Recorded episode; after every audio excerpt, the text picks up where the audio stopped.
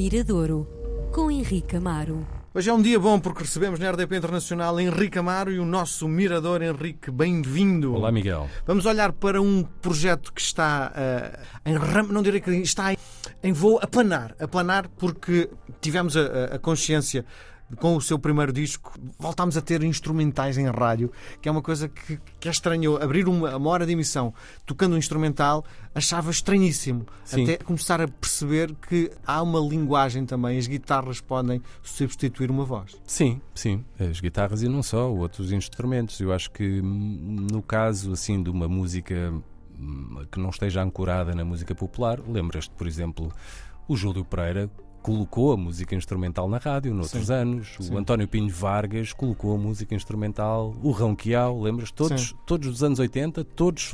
O Ronquial foi um grande sucesso comercial. Júlio Pereira foi um grande sucesso comercial.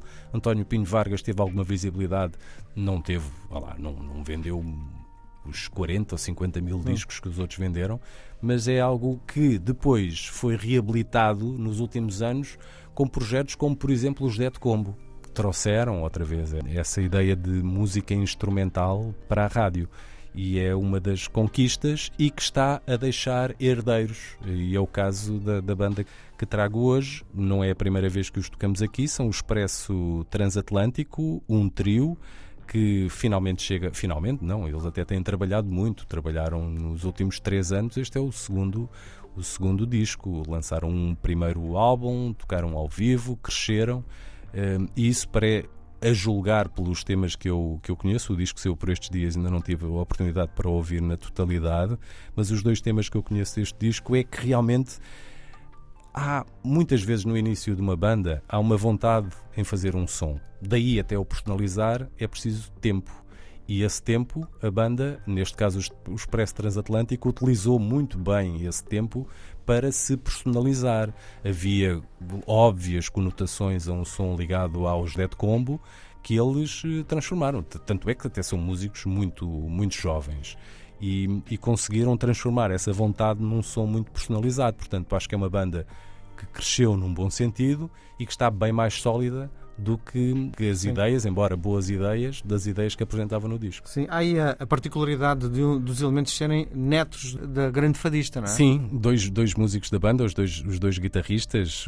Nota-se o, fado? Nota-se? Nota-se totalmente, nota-se muito. Eu acho que o destaque da banda, sem tirar qualquer tipo de, de, de, de, de de, de, destaque, não, mas respeitosamente para com os outros dois, mas é, é o destaque vai para o Gaspar Varela, um, um guitarrista que, além de ser um, músico virtuoso, precoce, começou a tocar guitarra portuguesa muito, muito cedo e, e, e, é muito interessante porque a guitarra portuguesa sempre foi um instrumento muito conotado. O Carlos Paredes não é, não é ter lutado contra, mas o, o, tentou emancipar a guitarra portuguesa do fado.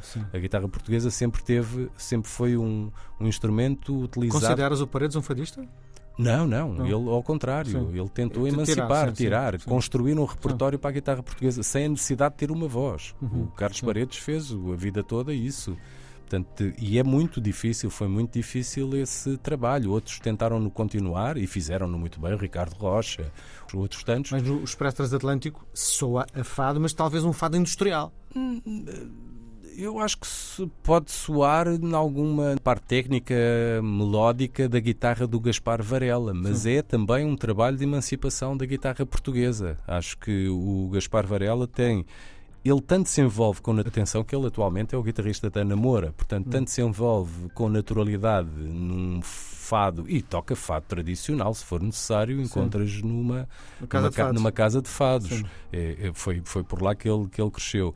Mas eu acho interessante como é que um músico tão, no fundo, tão novo conseguir esse trabalho. Acho que é um, uma marca dos, dos tempos atuais, em que não há não há, não há limites. Não é? tudo, tudo pode ser tirar o instrumento do seu altar é? E o Ui, altar é um bocadinho. Sim. Havia aqueles. eh, Há instrumentos. Imagina os são- puristas. É, são sagrados, quer dizer, a guitarra portuguesa tem que servir. A guitarra portuguesa é um, é um instrumento como uma guitarra elétrica, pode servir para aquilo que tu quiseres, não é? Pode, Sim. Mas há, há, há a sonoridade portuguesa, sem dúvida. Ah, é? sim, marca, marca a nossa cultura. Sim, e é um Mesmo que queiras distanciar do Não és capaz. É, um- é um- é uma das marcas do, do, do país. Portanto, há um timbre te leva, leva para ali. E a guitarra, eu, se queres que te diga, acho que um instrumento muito difícil de lidar é um instrumento muito selvagem porque monopoliza tudo.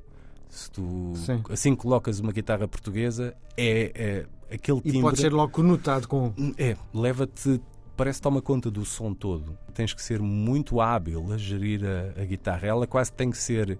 É um instrumento selvagem, quase. não é É domesticável. muito difícil de tocar.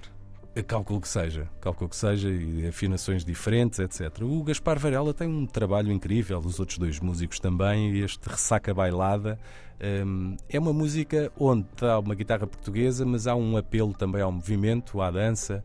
É uma música para se ver ao vivo e em pé, não é uma música para se ver eh, Sent- sentado. E em é? silêncio.